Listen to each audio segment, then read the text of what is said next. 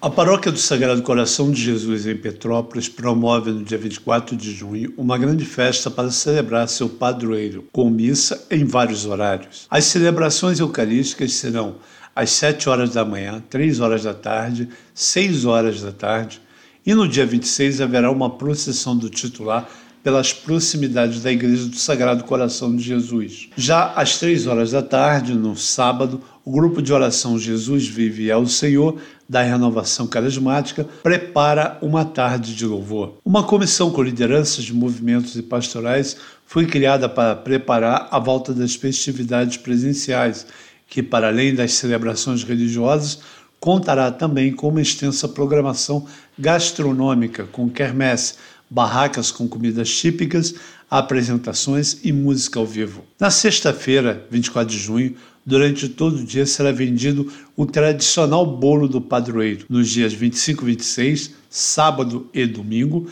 a festa acontecerá das 14 às 22 horas.